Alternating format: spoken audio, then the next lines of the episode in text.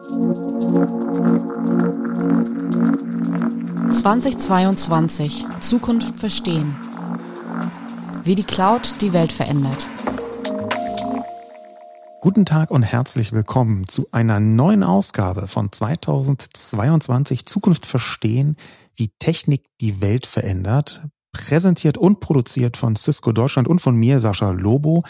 Vorab erstmal, bevor wir uns kopfüber in das neue, mega spannende Thema reinstürzen. Natürlich mega spannend. Wir machen nur mega spannende Themen. Aber vorab erstmal ganz herzlichen Dank für die wirklich große Zahl der Menschen, die teilgenommen hat an der Umfrage, die ich im Podcast beim letzten Mal vorgestellt habe. Und auch besonders schön zu sehen, was euch genau interessiert. Das wird auf jeden Fall einfließen in die nächsten Folgen. In, in einer der nächsten Ausgaben werde ich auch eine Art Zusammenfassung der Ergebnisse mal so einbringen, weil es tatsächlich sehr interessant ist, wer eigentlich die Crowd ist, die Podcasts wie diesen hört.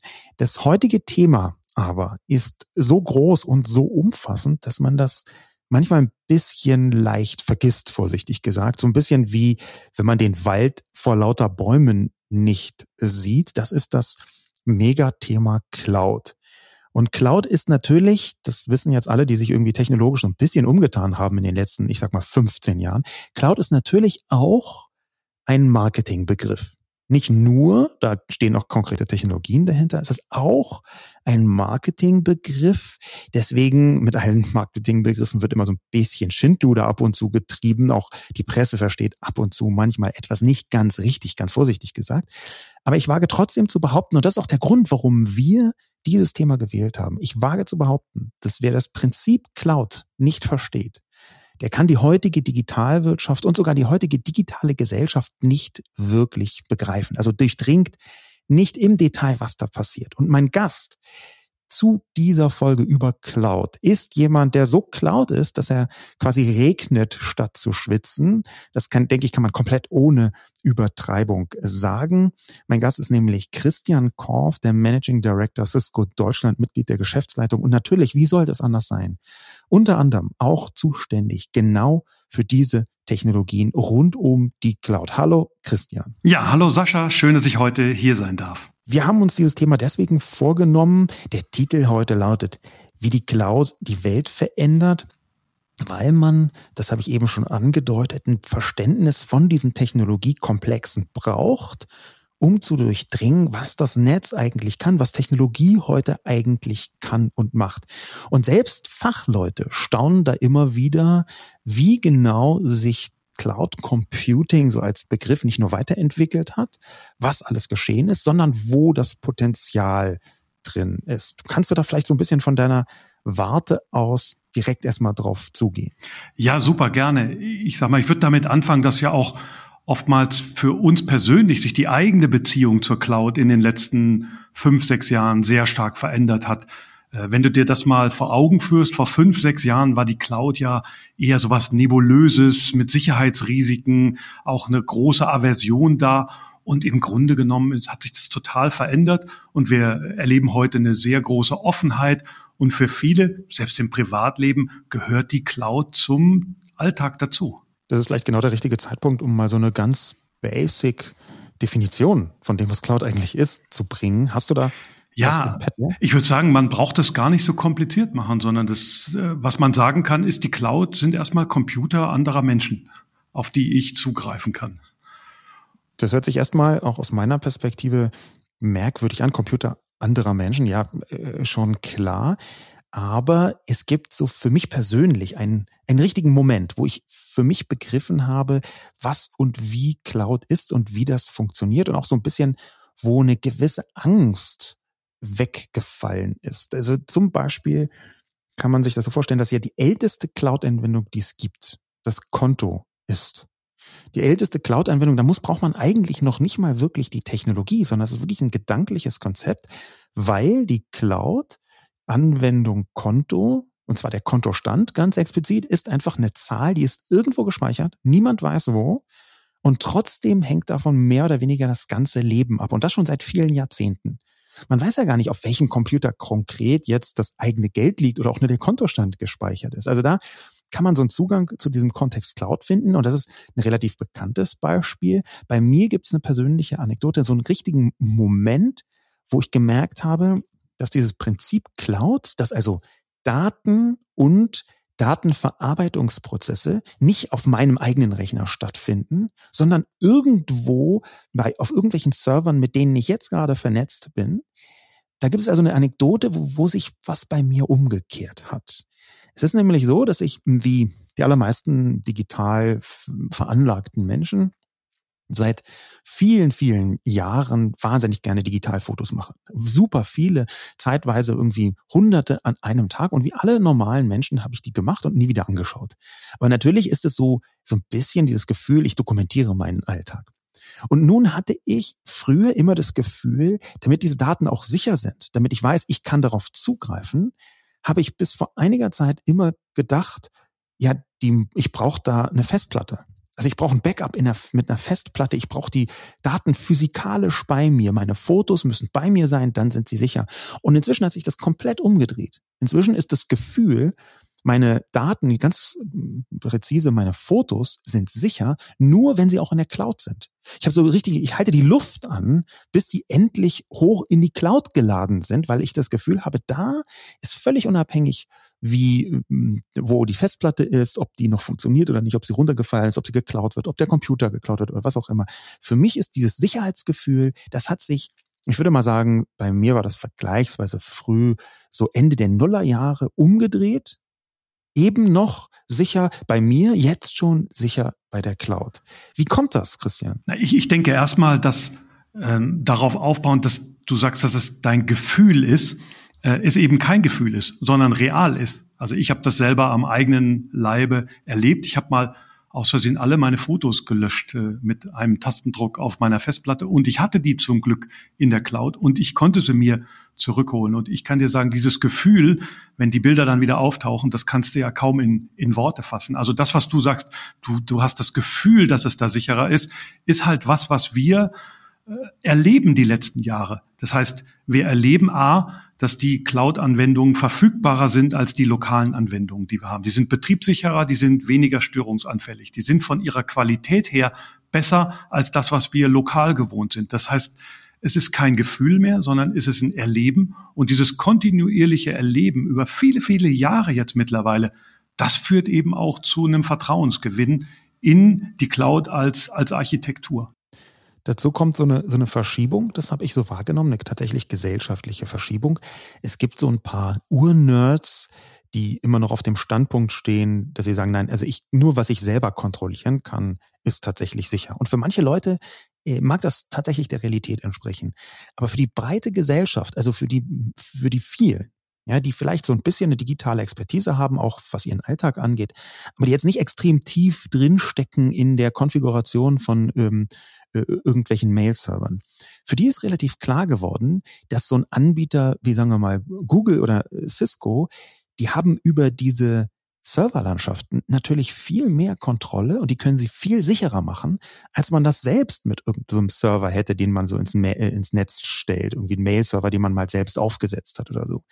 Das heißt, weil, auch weil Sicherheit so ein ständiges Nachjustieren bedeutet, so ein Prozess ist, wir hatten darüber auch schon mal hier im Podcast gesprochen, deswegen kann es sinnvoll sein, dass dieses Gefühl, das man hat, das ist sicherer, auch wirklich dinglich wird. Das ist auch wirklich die, der Wahrheit entspricht. Das, wenn ich einen Mail-Server betreiben würde, dann würde ich wahrscheinlich irgendwie drei Stunden am Tag nur damit zubringen, um den auch nur ein Zehntel so sicher zu machen, wie jemand, den der in der Cloud, den, den professionell in der Cloud betreibt. Und das ist, das ist etwas, was wir begreifen müssen und was halt in vielen Köpfen noch gar nicht so drin ist.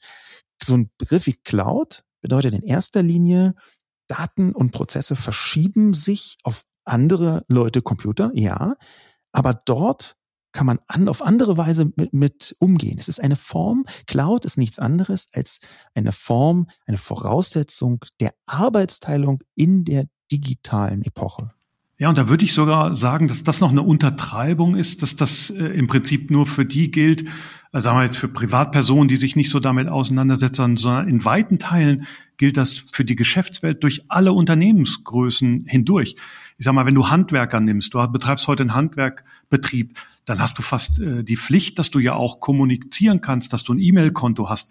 Wie willst du das selber heute noch betreiben? Das musst du im Prinzip irgendwie outsourcen und musst irgendwo aus der Cloud dir, dir zuliefern lassen, weil du gar nicht die, die Fachkräfte bekommen kannst, um das lokal für dich zu machen. Und das gilt aber genauso für mittelständische Unternehmen, aber auch für Großkonzerne, wenn du dir den Fachkräftemangel anschaust, den wir in den nächsten Jahren bekommen. Du wirst die Qualität, die man erwartet, und man erwartet heute eine Verfügbarkeit, man erwartet eine Qualität in, in der Lieferung einer Applikation, die du eben mit einem lokalen Betrieb kaum noch mit vertretbaren Mitteln äh, erzeugen kannst. Das ist vielleicht genau der Moment, wo wir so ein bisschen umschwenken und uns anschauen, damit es greifbarer wird, damit es noch greifbarer wird, was eigentlich die großen Technologieaspekte sind, die drei, die Top drei der Veränderungen der Welt durch die Cloud. Und zwar sowohl bisher wie natürlich auch eher zum Schluss hin, was die Zukunft angeht.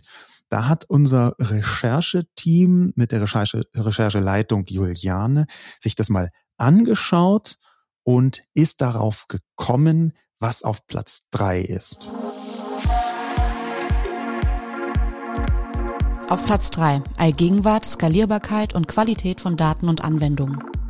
Es ist heute scheinbar selbstverständlich, als Privatperson sämtliche Fotos und Musikstücke stets parat zu haben.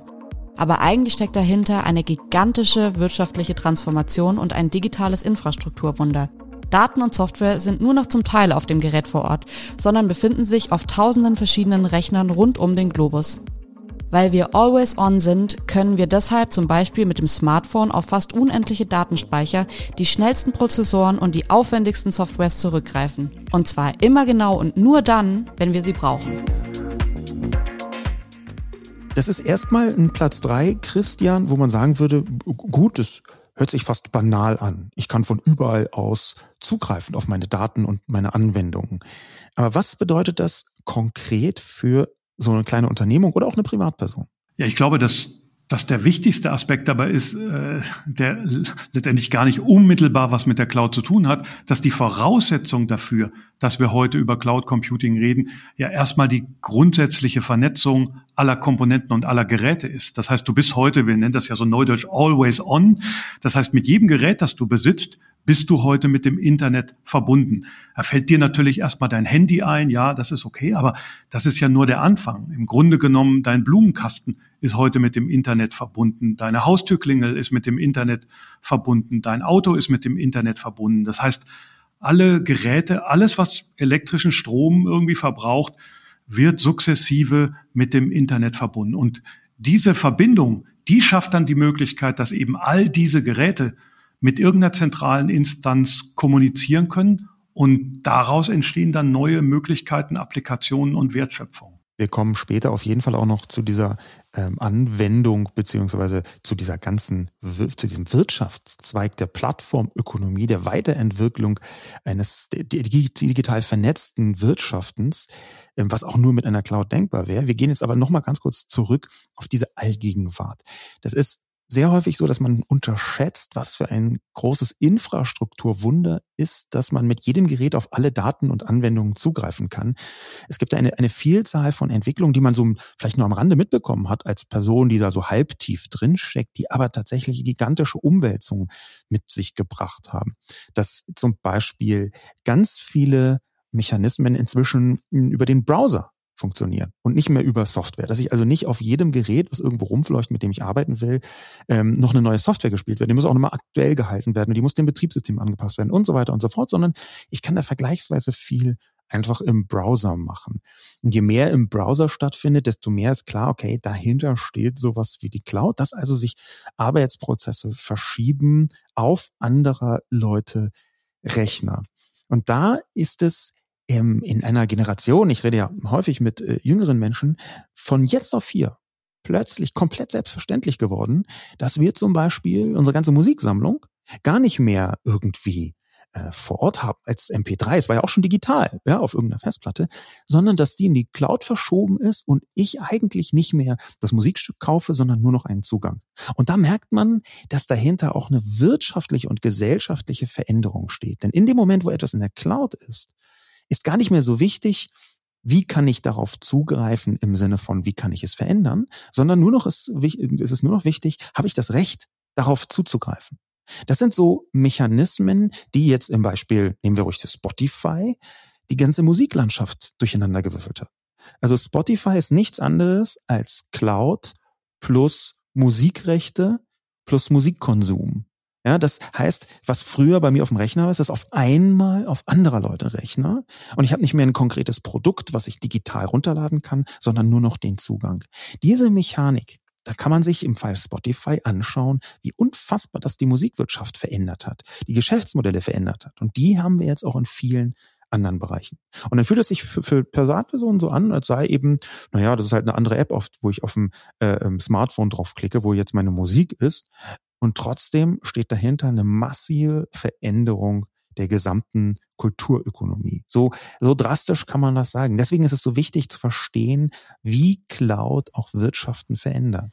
Äh, absolut. Und als Basis dafür, und das finde ich eben das Spannende dahinter, hast du diese Standardisierung zum Beispiel. Dass das im Browser funktioniert, liegt ja daran, dass man sich auf HTML als Sprache geeinigt hat und eben Standards im Internet etabliert hat, um solche Inhalte letztendlich darzustellen. Und diese Standardisierung, die man später auch bei Applikationsinterfaces sieht, die führt eben dazu, dass man mit, mit ganz vielen Endgeräten eben auf diese Applikationen zugreifen kann. Du hast jetzt diese gesellschaftliche Veränderung von Spotify mal angesprochen. Ich würde noch ergänzen um das Thema äh, von zu Hause arbeiten. Wenn du geschaut hast, was, was in den letzten 15 Monaten möglich geworden ist für Mitarbeiterinnen und Mitarbeiter in vielen Unternehmen, trotzdem am Geschäftsprozess teilzuhaben, obwohl man zu Hause sitzt mit äh, eben Cloud-Applikationen, die plötzlich äh, vielen Mitarbeitern zur Verfügung gestellt werden konnten, zum Beispiel Videokonferenzen etc. Das sind ja Infrastrukturen, die auch wachsen konnten in, in einer Dramatik, die du in einer lokalen Infrastruktur nie hinbekommen hättest. Wir betreiben ja zum Beispiel so ein Videokonferenzsystem und äh, haben da zwei äh, auch Ausprägungen. Du kannst dir das im Prinzip im Unternehmen reinstellen oder du kannst das als Cloud-Applikation auch am Markt kaufen. Und äh, wenn du das als Cloud-Applikation kaufst, da kannst du 10.000 User, 15.000 User, 20.000 User innerhalb von zwei, drei Tagen nach oben schrauben. Wenn du das lokal bei dir installieren wolltest, dann musst du Geräte bestellen, die müssen geliefert werden, die müssen aufgebaut werden. Und da siehst du, dass der Unterschied von Veränderung ist plötzlich von mehreren Monaten runter auf in einer Woche drehe ich mein Unternehmen um. Das ist vielleicht auch nochmal genau der Punkt, wo wir diese Skalierbarkeit ein bisschen besprechen. Das wie Cloud so in Deutschland so ein bisschen bekannter geworden ist, ist auf einmal, dass Leute gesagt haben, wir haben Serverlandschaften, da kann man Platz mieten, da kann man irgendwelche Prozesse drauf mieten und das heißt, dass man die nicht mehr selber vorhalten muss. Das ist interessanterweise, hm, das kann man gar nicht groß genug reden, interessanterweise auch eine Nachhaltigkeits- und Umweltfrage. Denn es ist vollkommen klar, wenn man immer nur das gerade kauft, was man auch wirklich in dem Moment braucht, dann ist das eine sehr viel effizientere Herangehensweise, als wenn wir ähm, gigantische Serverlandschaften rund um die Uhr betreiben müssten und tatsächlich ausschließlich am zweiten Dienstag im Monat auch irgendwie so eine Spitzenlast erzeugen, wo diese riesigen technologischen Infrastrukturen auch angewendet werden. Ja, das heißt, diese Skalierbarkeit, diese Nachhaltigkeit, die da drin ist, die beruht einfach darauf, in dem Moment, wo ich einen Prozess wie eine Datenverarbeitung von einem lokalen Rechner schiebe in die Cloud. In dem Moment kann ich viel effizienter und viel präziser genau auf den Bedarf die Geräteauslastung zuschneiden. Genau diese bedarfsgerechte Produktion von IT führt eben dazu, dass man keine Ressourcen verschwendet. Und das ist klug, denn wenn du dir heute anschaust, du hast wahrscheinlich auch einen PC zu Hause, wie viele Stunden am Tag läuft er, verbraucht Strom, rechnet aber eigentlich gar nicht wirklich und äh, du stellst Ressourcen zur Verfügung, die du eigentlich gar nicht wirklich nutzt. Und da ist die Cloud ein tolles Instrument, Ressourcen wirklich so zu teilen, dass man eben bedarfsgerecht IT produziert, damit weniger Strom verbraucht, damit weniger Energie äh, umsetzen muss und damit eben auch einen Beitrag zur Nachhaltigkeit leistet. Du hast gerade gesagt, ich habe natürlich einen PC zu Hause und den habe ich natürlich nicht äh, zu Hause. Ich habe natürlich ein Apple äh, zu Hause. Ähm, und da ist aber auch genau ein Punkt, um mal zu zeigen, wie wenig selbstverständlich das alles ist. weil man, über Apple kann man ja ganz viel sagen, das tun die meisten Leute ja auch, aber trotzdem ist es nicht nur ein gigantisches Unternehmen, sondern auch jemand, von dem man immer unterstellen würde, dass die Technologie ziemlich gut im Griff haben. Aber das Cloud da noch ein bisschen anders manchmal funktioniert, merkt man daran, dass Apple einfach aus meiner persönlichen Perspektive, andere mögen das anders sehen, einfach noch nie eine auch eine einigermaßen vernünftige Cloud-Anwendung auf den Markt gebracht hat. Also zum Beispiel diese bekannte iCloud von Apple, das war einfach eine komplette Katastrophe. Ich habe etwa sieben Minuten versucht, damit zurechtzukommen. Oder der Vorgänger Me, äh, äh .com, beziehungsweise es gab so Überschneidungen da drin, die von Apple äh, benutzt worden sind. Das war nicht ansatzweise so clever gelöst, wie man es eigentlich im Alltag braucht und wie man es von Apple auch erwartet hätte. In dem Kontext sieht man, dass die Cloud-Denkweise manchmal eine ganz andere ist als in anderen Bereichen. Natürlich beherrscht Apple die Cloud auf einer B2B-Ebene, auf einer professionellen Ebene. Ja, das wäre auch ganz anders gar nicht denkbar. Aber interessanterweise ist die Zahl der Menschen, die merken, huch, äh, im, im Digitalen äh, hat zum Beispiel Apple, aber auch viele andere jetzt nicht so tief durchdrungen, wie das mit der Cloud für Anwender funktioniert.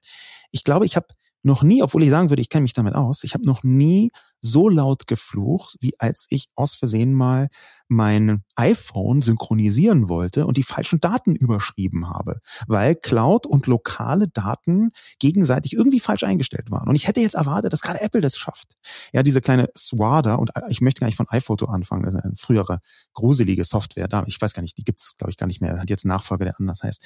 Was ich damit sagen möchte, sorry für diesen kurzen emotionalen, ähm, leicht irrationalen Ausbruch, was ich damit sagen möchte, die Prinzipien der Cloud, die sind manchmal von außen total simpel aussehen. Da denkt man, hey, ist doch ganz leicht.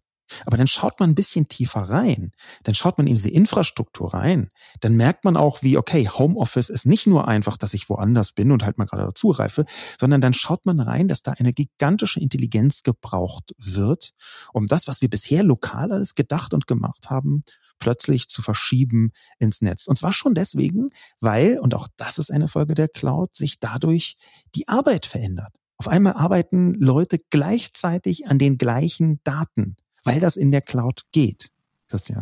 Ja, das ist so, aber äh, ich muss auf deinen Apple-Rant einmal ganz kurz reagieren, ähm, weil, weil, weil ich denke, ja, das, das, das mag in vielen Punkten sogar so sein, aber es gibt eine Sache ähm, in der iCloud, von der ich denke, dass sie sogar einem das persönlich mal erleben lässt, wie sich die Cloud fühlt. Und wenn du dir diesen Family Account nimmst, äh, wo du plötzlich 20 Terabyte für deine Familie kaufen kannst und dann ist es eigentlich egal, wer das nutzt und du teilst dir diese Ressource und du musst im Prinzip gar nicht mehr darauf achten, wie viel habe ich gekauft, sondern ich bin eben in diesem Familienaccount und, und kann mir eben den Speicher so nehmen, wie ich ihn brauche. Und, und so fühlen sich die Computer in der Cloud. Ne? Die haben plötzlich Zugriff auf unfassbar viele Ressourcen, die sie sich alle teilen. Und in der Regel braucht die eben gerade nicht jeder.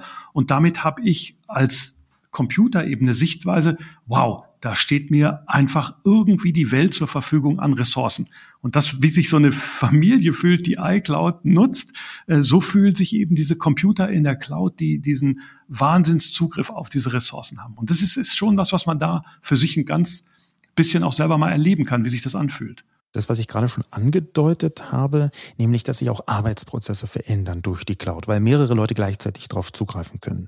Das ist so ein bisschen fast die Steilvorlage, um mal unseren Platz zwei mit ins Feld zu führen. Virtualisierung und Software oder Infrastructure as a Service. Die digitale Transformation, also die Veränderung der Geschäftsmodelle durch die Digitalisierung, vollzieht sich vor allem in der Virtualisierung. Prozesse, die früher dinglich organisiert wurden, werden heute zum Teil oder in Gänze ins Netz verschoben. Besonders herauszuheben ist dabei die Software as a Service, weil dadurch extreme Kostenersparnis möglich ist. So können sich auch sehr kleine Unternehmen sehr anspruchsvolle Software leisten. Das funktioniert inzwischen sogar mit Hardware und Infrastruktur, wo man früher ein Gerät wie eine Festplatte, einen Kabelschrank oder einen zusätzlichen Rechner brauchte, bucht man heute diese Leistung virtuell hinzu.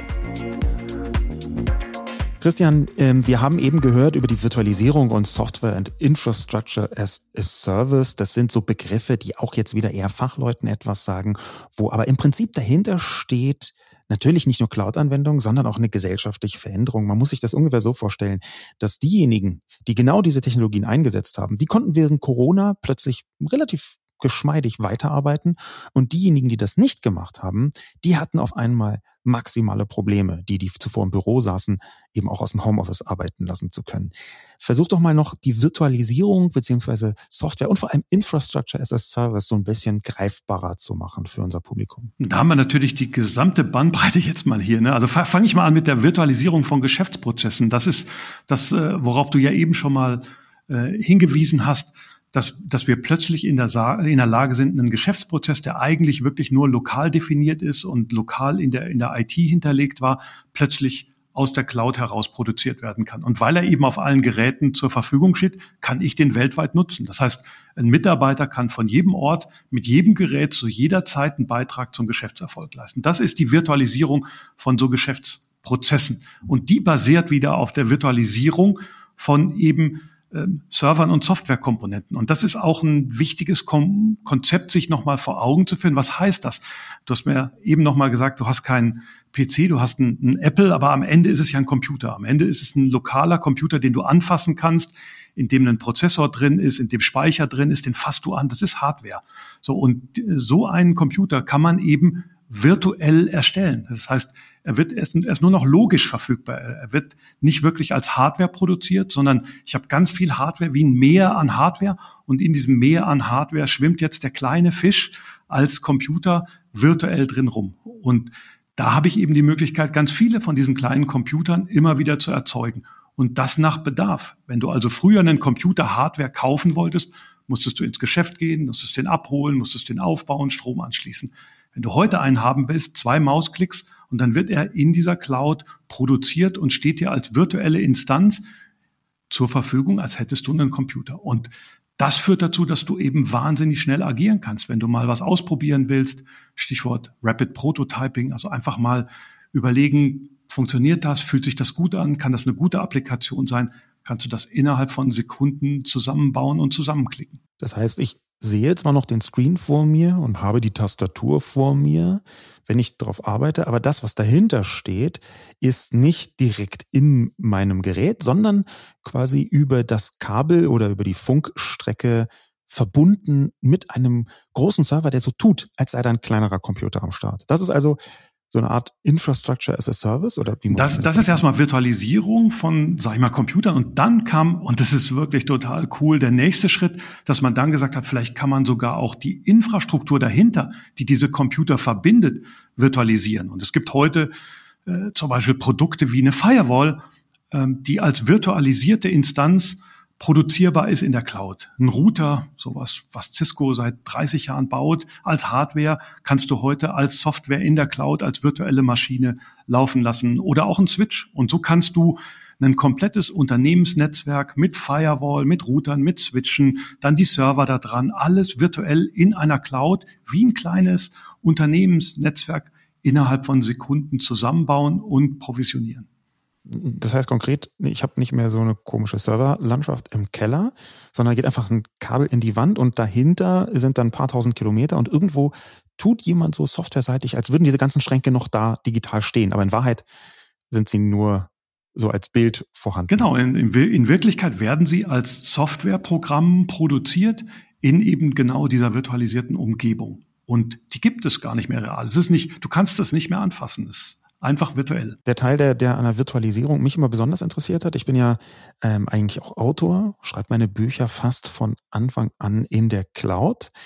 Ähm, was deswegen spannend ist, weil man da so greifbar merkt, wie dieser Prozess, du hast eben noch auf dein Word-Dokument äh, irgendwas gemacht, ja, was früher so äh, geschrieben, schickst es irgendwo hin, wie der plötzlich auch die Arbeit inhaltlich verändert. Ich kann das mal konkretisieren, weil das so eine Frage von dem ist, was, wir haben ja Platz zwei Virtualisierung, wie ein Buchschreibeprozess auf einmal virtuell völlig anders wird. Und zwar habe ich ein Buch geschrieben mit meiner Co-Autorin, mit meiner lieben Co-Autorin Katrin Passig. Und wir haben das Buch gleichzeitig geschrieben und nicht nur das. Wir haben, als wir das getan haben, auch Lektoren dazu gebucht. Und zwar Echtzeitlektoren.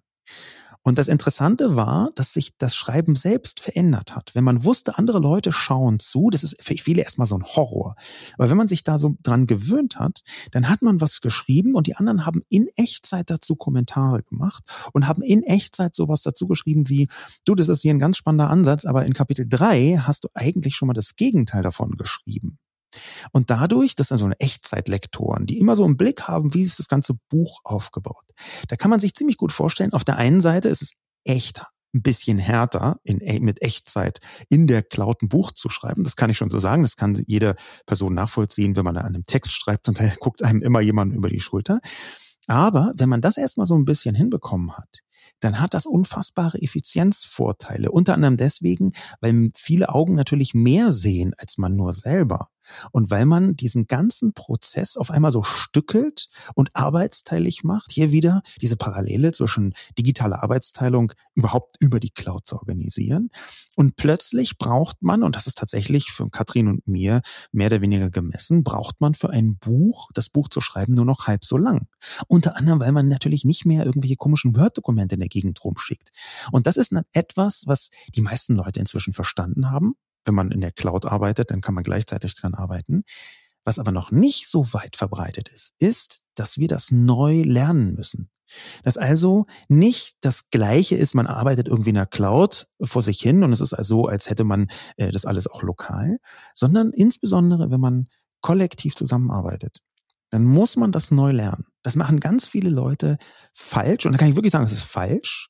Man muss die kollaborative Zusammenarbeit in Echtzeit, in der Cloud, im Netz, was immer es ist, ob das Texte sind oder andere Sachen, muss man komplett neu lernen. Man kann dabei natürlich Teile von seiner lokalen Arbeitsgewohnheit übernehmen, aber wie das genau funktioniert, wenn man das nicht neu lernt, dann wird man damit Probleme haben. Ja, und dafür, dass sich im Moment einfach eine Vielzahl von Unternehmensprozessen eben auch von Leuten, die mitarbeiten, irgendwo ins Netz verschieben oder während Corona schon massiv verschoben haben. Da ist klar, wir brauchen für diese Cloud-Mechanismen ganz viel Bildungsarbeit, wie man richtig mit der Cloud arbeitet. Ja, das ist nicht nur Bildungsarbeit aus meiner Sicht, sondern das ist zusätzlich natürlich auch noch ähm, Veränderung von Unternehmenskultur, Veränderung von Gesellschaftskultur, äh, weil natürlich Kreativprozesse ähm, anders funktionieren, auch andere Belastungsszenarien erzeugen. Also wir, wir schweifen jetzt vielleicht ein bisschen ab zu dem Thema New Work, ne, was gerade ein, ein wichtiges Thema eben auch ist, wo man sich genau damit auseinandersetzt. Wenn ich virtuell auf Ressourcen zugreife, wenn ich ganz andere Möglichkeiten habe, was macht das dann mit mir zum Beispiel ähm, als Mitarbeiter im Unternehmen? Wie muss das Unternehmen auf mich aufpassen? Welche Grenzen muss ich mir setzen? Homeoffice zum Beispiel, ne? wie, wie organisiere ich das? Da gibt's eben einiges an Aspekten, die zu einer kulturellen Veränderung führen, die auch zu einer Veränderung von Kreativprozessen führen. Du hast das ja bei deinem Buch so ein bisschen beschrieben. Jetzt aus einer technologischen Sicht ist das so, wir machen natürlich Design-Workshops, überlegen uns neue Sachen und plötzlich hast du die Möglichkeit, innerhalb von einer Stunde aus einer Idee wirklich auch einen kleinen Prototyp zu bauen. Äh, und das verändert natürlich den, den Kreativprozess, weil dann baust du den Prototyp, du siehst sofort dein Ergebnis und kannst dann wieder darauf aufbauen und dann wieder die nächste Verbesserung mit, mit, mit reingeben. Das ist auf der einen Seite ein, ein tolles gestalterisches Element, auf der anderen Seite musst du aber auch auf dich aufpassen, was erwarte ich von mir. Manchmal braucht eine Sache auch einen Reifeprozess, braucht auch eine Grenze, muss auch im Prinzip dafür sorgen können, dass man noch mal eine Nacht drüber äh, schläft und nicht so eintaucht und, und nur noch im Prinzip äh, an dem System hängt. Das, das sind schon auch reale Herausforderungen, die sich gesellschaftlich darstellen. Du hast das gerade ähm, erwähnt, dass sich da der Arbeitsprozess verändert und gleichzeitig gibt es auch eine massive Vereinfachung. Ähm, lass uns mal präzise beim Platz Nummer zwei auch auf Software as a Service versuchen zu gehen. Software as a Service heißt relativ platt, ganz simpel. Äh, früher musste ich mir eine Lizenz kaufen und dann irgendwie kriege ich eine DVD und dann muss ich die irgendwo installieren und dann muss ich ständig updaten.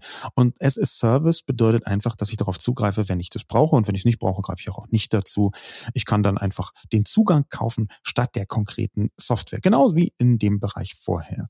Wenn wir also von Homeoffice sprechen, dann ist das häufig nichts anderes als kollaborative Arbeit in der Cloud. Die Virtualisierung der Arbeit, der digitalen Arbeit. Und nun habe ich da aber auch eine massive Vereinfachung. Ich erlebe die gerade selber. Und zwar mache ich ab und zu so kleine Konzepte, wo ich denke, hey, so, eine, so und so eine App, die könnte doch gut funktionieren. Und ich habe jetzt eine Software gefunden namens äh, Figma, ähm, mit der man genau das nämlich machen kann, dass man Apps zusammenstöpselt in der Cloud und dass da, es ist man kann sich das beibringen, auch ganz ohne programmieren zu können. Das ist fast eher so eine grafische Anwendung und dass man da Prototypen, wie du gerade gesagt hast, bauen kann, von dem zumindest, wie sich eine App anfühlt. Also um Gottes Willen, ja, ja. eine ganze App zu programmieren ist da noch nicht mit drin, aber das, auch das kommt äh, gerade. Dort kann man sich anfühlen, da, dort kann man eine App zusammenbauen, wie sie sich anfühlt, komplett in der Cloud und hat dann auf einmal das, was man früher wirklich nur als Idee hatte, im Netz zum Testen. Und das ist eine Vereinfachung, wo man früher massiv Know-how brauchte, wo wir in der Cloud auch sehen, hier gibt es eine massive gesellschaftliche Veränderung, weil ganz viel von der Intelligenz, die du früher selber brauchtest, kann in der Cloud durch äh, Arbeitsprozesse abgebildet werden. Und das führt aber auch zu einem Qualitätsanspruch, den du halt heute erfüllen musst. Äh, das ist gar nicht mehr akzeptabel, dass du zum Beispiel sagst, na ja, alle sechs Wochen äh, gibt es bei uns einen Security-Patch. Nein, die, die Erwartungshaltung ist, sobald irgendwo eine Schwachstelle klar geworden ist, muss die gelöst werden. Und wenn du eine Cloud-Applikation hast, Software as a Service, dann wird das einmal weltweit in einer Nacht an einer Stelle eingespielt und steht am anderen Morgen allen zur Verfügung. Und das ist die Erwartungshaltung, mit der man sich ja auch konfrontiert sieht. Das heißt, ich glaube, ein dezentrales Ausbringen von Software wird in ein paar Jahren gar nicht mehr möglich sein, weil man den Sicherheitsanspruch und den Qualitätsanspruch gar nicht halten kann. Wir sind auf der Zielgeraden der Top 3, was natürlich bedeutet, dass wir uns mal den Platz 1 anschauen wollen, weil der auch so ein bisschen in die Zukunft weist. Cloud, das haben wir ja schon gesagt, ähm, ist eine Frage, wie die digitale Infrastruktur aussieht. Und ich glaube, genau in diese Richtung zielt auch der Platz 1, Juliane. Platform Economy, Cloud-based KI und Modularisierung. Die größte Veränderung durch die Cloud ist die Platform Economy selbst. Weder Google noch Facebook oder Apple wären mit ihren Plattformen wie mobilen Betriebssystemen oder Social Networks ohne die Cloud denkbar. Erst seit so viele Datenverarbeitungsprozesse vom lokalen Gerät in die Cloud verschoben wurden, sind Plattformeffekte so mächtig. Und sie werden immer mächtiger, zum Beispiel durch die sogenannte Modularisierung. Das bedeutet, Softwareteile lassen sich mit wenig Aufwand wie Legosteine zusammenstecken. Ein Modul wertet riesige Datenmengen automatisch aus. Das nächste Modul fügt sie mit anderen Datensätzen zusammen. Das dritte Modul berechnet die dafür am besten geeignete Marketingkampagne. Und das potenziert sich schon bald mit Hilfe von künstlicher Intelligenz, die ohne die Cloud nicht denkbar wäre. Weil die Intelligenz natürlich nur selten auf dem eigenen Gerät ist, sondern auf vielen Rechnern in der Cloud. Christian, wir, wir schauen da jetzt tatsächlich nicht nur in die Zukunft, sondern eigentlich in die Gegenwart und die Zukunft. Gleichzeitig die Plattformökonomie, das, worüber alle Menschen reden. Das bedeutet ja im Prinzip, dass die gesamten Geschäftsprozesse plötzlich in der Cloud stattfinden und man eigentlich nur noch so ein bisschen am Tropf der Cloud hängt. Das hört sich manchmal sogar ein bisschen gefährlich an oder nach Kontrollverlust? Wie ist denn da deine Position bei Plattform Economy mit diesen großen Konzernen wie etwa Google, wie Facebook, auch wie Apple, wie Microsoft? Wie ist denn da deine Sicht auf die Plattformökonomie, wenn du rein von der Cloud ausgehst? Also du hast jetzt ein paar ganz große erwähnt. Und da gilt eigentlich das, was du vorhin gesagt hast, als du gesagt hast, mein Bankaccount habe ich ja irgendwie auch schon seit ein paar Jahrzehnten. Da ist die Frage, vertraue ich diesem Unternehmen oder vertraue ich diesem Unternehmen nicht? So, und wenn man diesem Unternehmen vertraut, dann bekommt man eben durch die Plattformökonomie Zugriff auf Analysen und auf Leistungsfähigkeit, wie man sie von niemandem anders bekommen kann. Einfach dadurch bedingt, dass man anhand der Datenmengen, die dort verarbeitet werden können, eine Qualität an Analysen fahren kann, ob das Wettervorhersagen sind, äh, ob das Routing-Informationen für Kartendienste sind äh, oder sonstige Sachen, äh, die man eben mit, einem, mit einer Lösung, die nicht so ein großes Datenvolumen hat, dann bekommt. Das führt aber auch dazu, und das ist eben auch die, die Herausforderung dabei, ähm, dass sich die Frage stellt, wird es am Ende nur noch wenige große geben, die dann Zugriff auf alle Daten haben? Und da, glaube ich, ist es schon wichtig, dass man dafür sorgt, dass es ein ausgewogenes Maß an, an Kräften gibt. Das ist ja auch der Grund, warum wir uns in Europa sehr stark äh, engagieren, um zum Beispiel Themen wie Gaia X zu fördern, um sicherzustellen, dass wir auch Plattformökonomie hier in Europa produzieren und dass wir auch Anbietersegmente haben, in denen wir auf große Datenansammlungen eben auch aus einer europäischen Brille schauen können und die dann für uns nutzen können, um, um auch als Kontinent erfolgreich zu sein. Kannst du Gaia X mal kurz äh, als Projekt äh, aus dem Bundesministerium für Wirtschaft, Energie so ein bisschen versuchen zu skizzieren? Also Gaia X äh, basiert eben genau auf der Idee, dass wir einen europäischen Gedanken brauchen, um eben auch Angebote für Plattformökonomie zu schaffen, ähm, nimmt aber trotzdem zur Kenntnis, dass wir jetzt nicht eine Google oder eine Amazon aus einer europäischen Sicht neu erfinden können und sieht sich im Prinzip als legitimer Broker zwischen genau solchen Angeboten, der Standardschnittstellen zur Verfügung stellt, um eben in der Mitte zu sitzen und zwischen den verschiedenen Angeboten Sicherheitsmechanismen nochmal einzubauen, um dann zwischen diesen Angeboten zu brokern und die damit dann zur Verfügung zu stellen. Bei aller Liebe zur Cloud deren Mangel man uns beiden, glaube ich, überhaupt nicht vorwerfen kann, ist natürlich Cloud auch immer so ein bisschen eine, eine Aufgabe von einer bestimmten Form von Kontrolle. Und wenn das massenhaft passiert, dann hat das gesellschaftliche Effekte.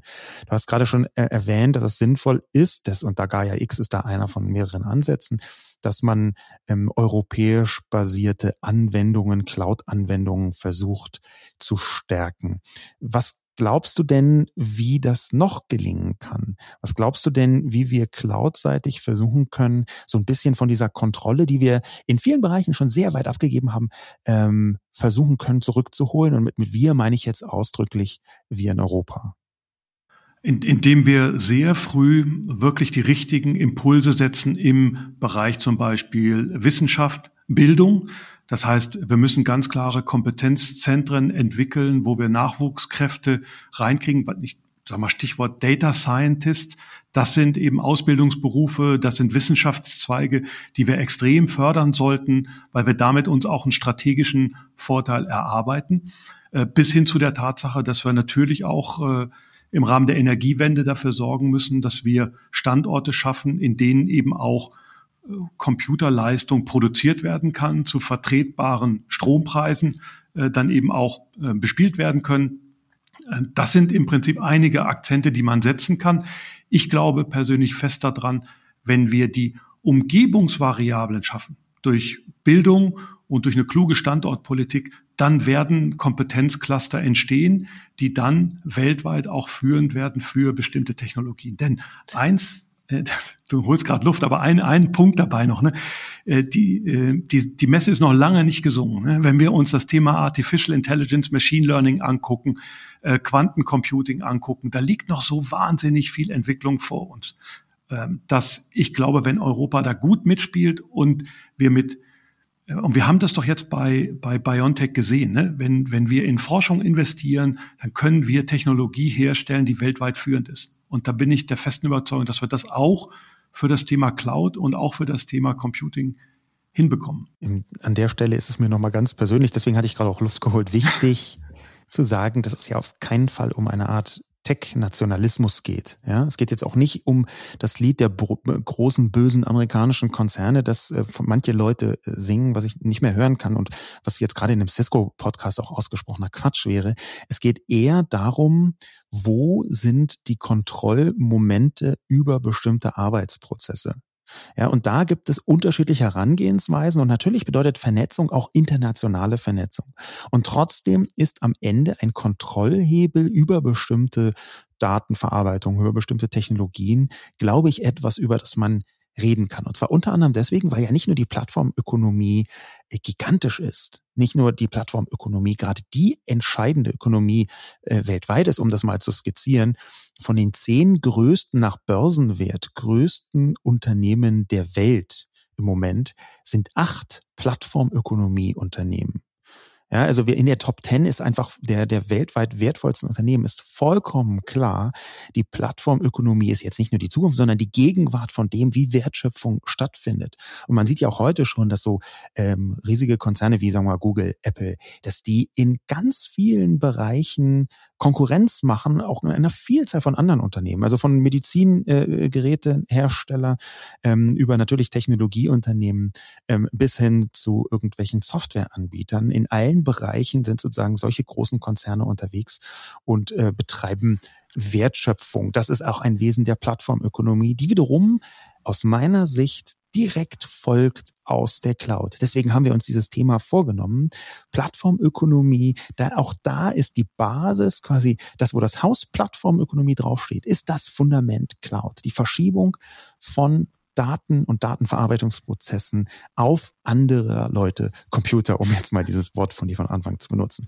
In der Größenordnung hm, vielleicht mal so angemerkt, eine einzige Google-Suche, ja, das machen viele Leute von uns, eine einzige Google-Suche ähm, ist im Durchschnitt mit 2000 Servern, mit 2000 Servern beschäftigt, die auf zwei bis drei Kontinenten stehen. Also man sucht einfach auf Google irgendwas und zack, hat man schon 2000 Server ähm, mit angesprochen. Das ist die cloud-basierte Vernetzung, wie Plattformökonomie heute äh, funktioniert.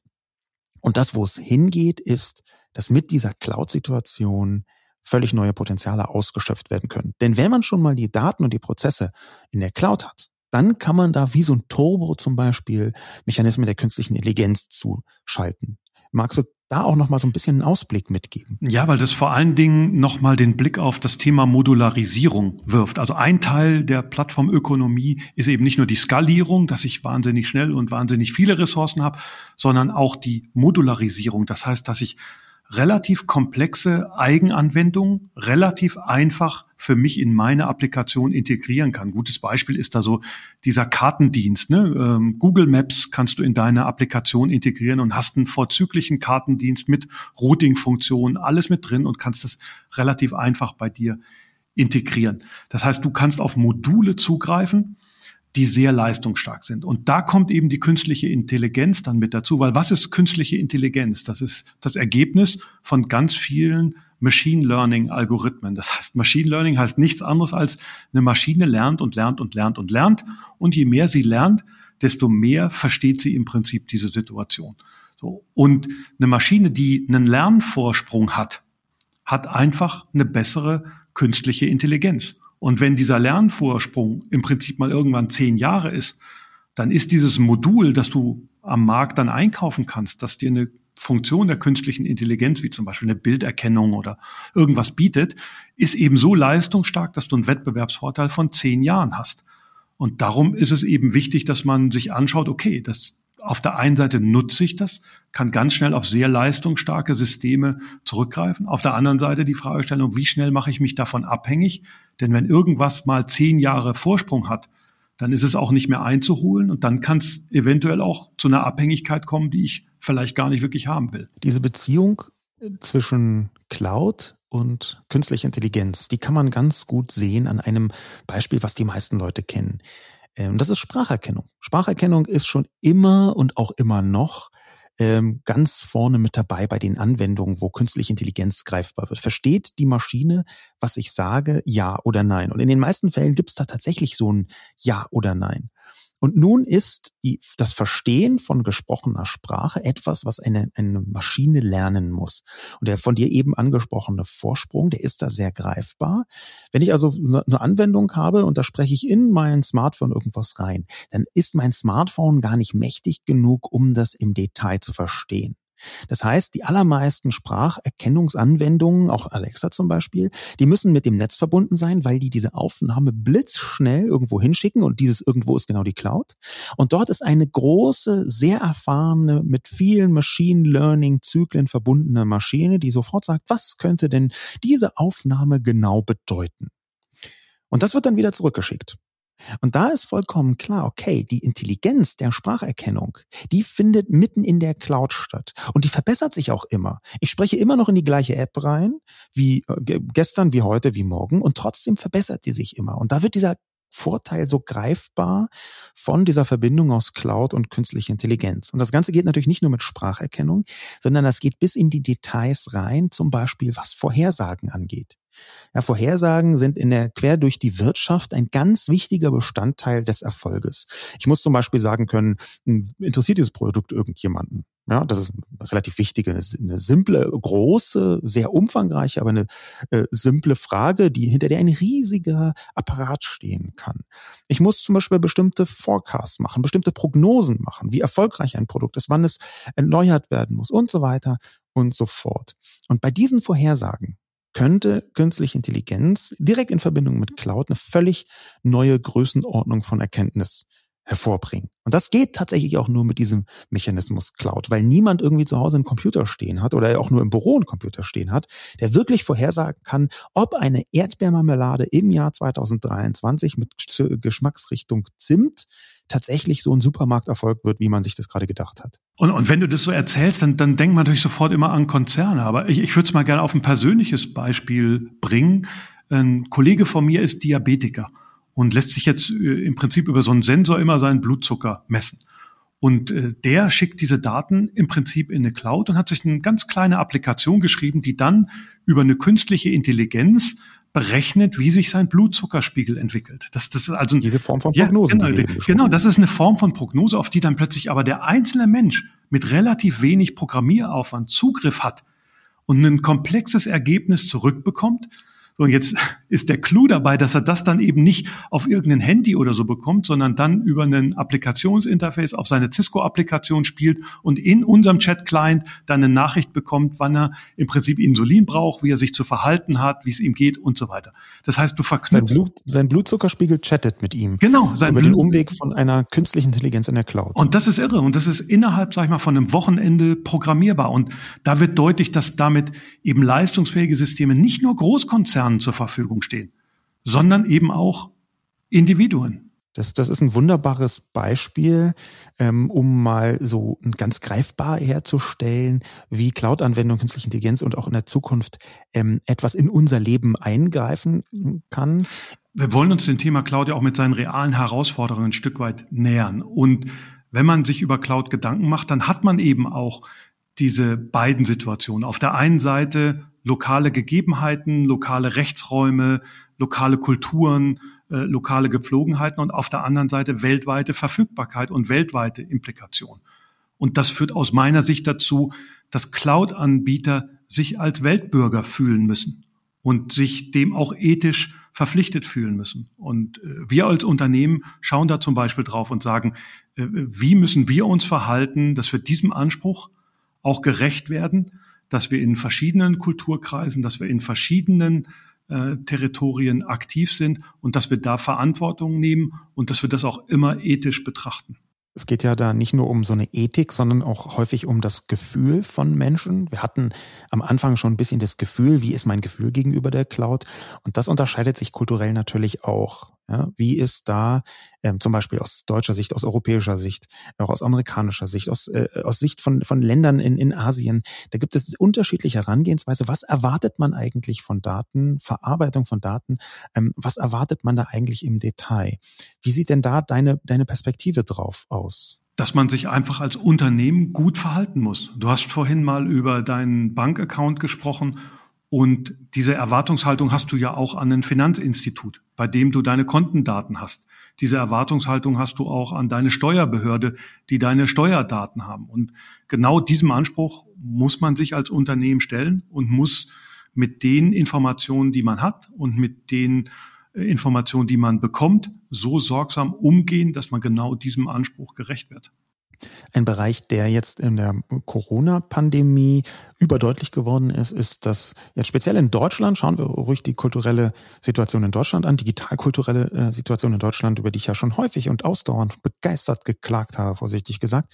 Aber wir haben in der Pandemie gesagt, gemerkt, hm, wie wenig ausgeprägt das digitale Gesundheitssystem in Deutschland ist. Es gibt eine ganz gute Mechanik in der Cloud, weil eigentlich ja sich die Cloud für Gesundheitsdaten anbieten würde, allein dadurch, dass sie dann immer aktuell sind, dass man jede neue Erkenntnis zum Beispiel über den eigenen Gesundheitszustand halt immer irgendwo verfügbar hat in jeder Situation und dass unterschiedliche Instanzen den auch verfügbar haben. Eigentlich ist doch Gesundheitsdaten und Cloud eine Art Match made in heaven, zumindest theoretisch. Warum und wie ist das in Deutschland denn noch nicht so vorangeschritten? Ja, das ist doch irre, oder? Wenn du heute einen Notarzt befragst, ähm, der eine Spritze in jemanden rein injizieren muss, der wird sich freuen über jede Information, die er in diesem Moment zur Verfügung hat, um genau das Richtige zu tun. Und äh, wir tun uns so schwer damit, genau diese Informationen äh, zur Verfügung zu stellen, weil wir Sicherheitsbedenken haben, weil wir in einem föderalistischen System uns schwer tun damit,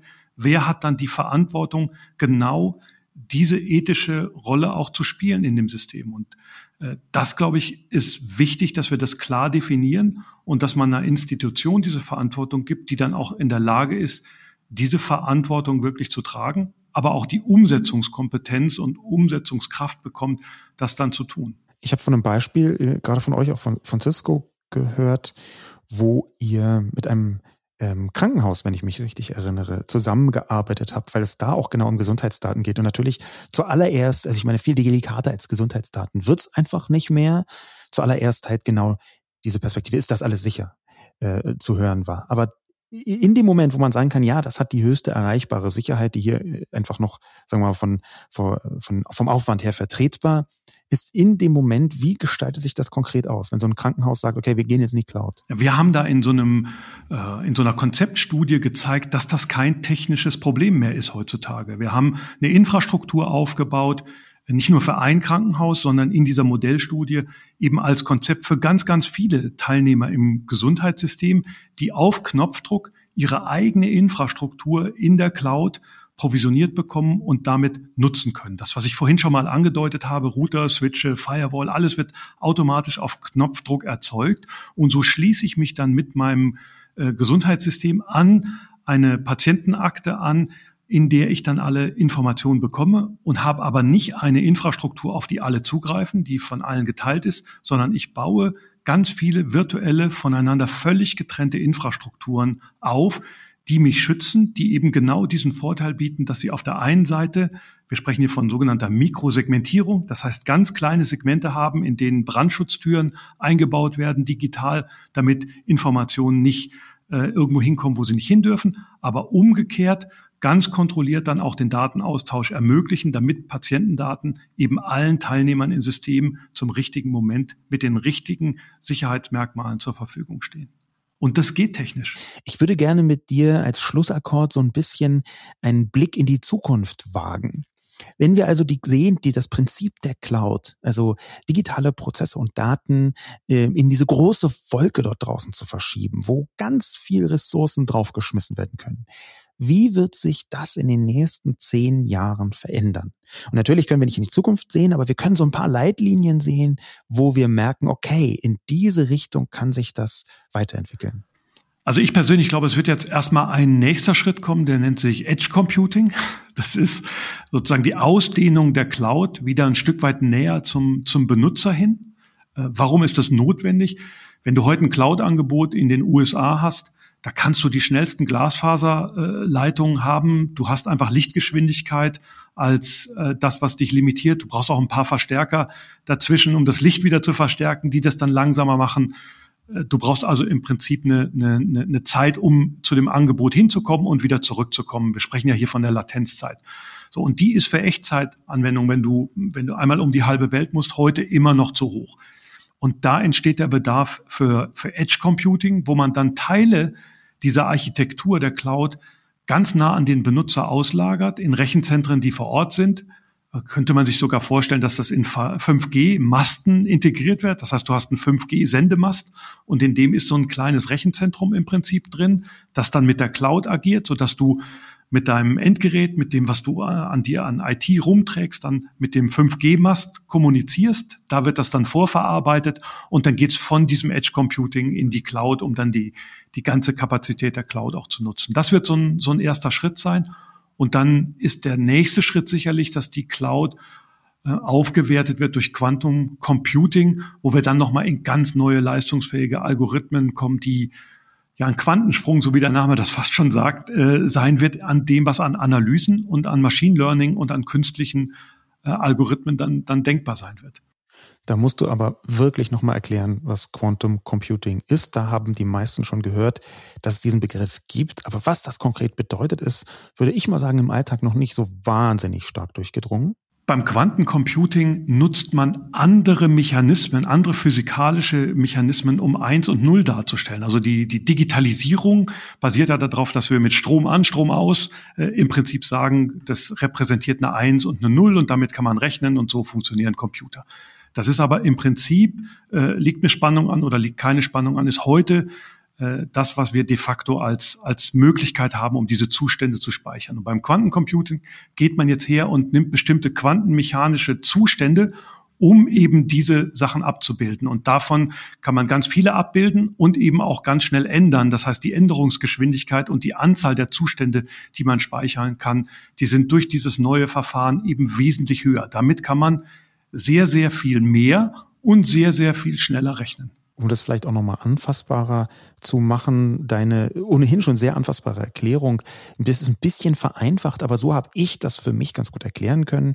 Wir haben im Digitalen, deswegen heißt es ja auch digital, die, ja, kommt von, von zwei, beziehungsweise eigentlich kommt vom Zeigefinger, aber lassen wir das mal so dahingestellt. Also das Digitale, da ist das, gibt es 0 und 1 und das ist die Basis alles Digitalen. Und beim Quantum Computing gibt es noch Zwischenzustände beziehungsweise erstmal einen Zwischenzustand. Und dann gibt es also 0, 1 und 2, wenn man das mal ein bisschen vereinfacht sagen möchte. Und weil die Sprache nicht mehr auf zwei Komponenten beruht, sondern eben auf drei Komponenten oder auf mehr Komponenten, deswegen ist die Sprache plötzlich viel mächtiger. Sprache ist hier nicht der ganz richtige Begriff, aber so ungefähr kann man sich das erklären. Wir müssen nicht mehr nur 0 und 1 unterscheiden, sondern 0, 1 und Zwischenstand und haben deswegen ein größeres Instrumentarium zur Datenverarbeitung. Ganz, ganz unten angefangen. Und dieses Quantum Computing, das ist wirklich noch ganz am Anfang. Es gibt so die ersten Anwendungen, aber es ist tatsächlich so, dass durch diesen kleinen Quantentrick der Zwischenzustände im Computer ähm, bis zu 10.000 Mal schneller. Das ist jetzt einfach nur so eine dahingesagte Zahl. Da gibt es ganz viele Leute, die Hü und Hot behaupten, aber wirklich mehrere tausende Male schneller bestimmte Rechenschritte vollziehen können als herkömmliche klassische Computer. Und damit haben wir plötzlich ein ganz anderes Szenario, eben auch für das, was wir über die Cloud ansteuern können. Ein Prozess, der eben noch ein halbes Jahr gedauert hat zu berechnen, irgendwelche Wetterturbulenzvorhersagen, höchste Klima, die sind auf einmal in wenigen Sekunden fertig. Und das ist das, was mit Quantum Computing auf uns zukommt und was direkt die Folge von diesem Fundament Cloud sein kann. Und das ist übrigens auch für die etwas älteren Zuhörer äh, ganz gut nachvollziehbar. Äh, wir haben nämlich eine ganz ähnliche Sache schon mal bei Modems gesehen. Also wenn du dich noch an die Zeit erinnerst, früher gab es noch Akustikkoppler, mit denen man Daten übertragen hat. 9,6 Kilobit pro Sekunde war da so eine Bandbreite, die man übertragen konnte. Da hat man auch mit Tönen eins und null gearbeitet. Ein Ton für an, ein Ton für aus.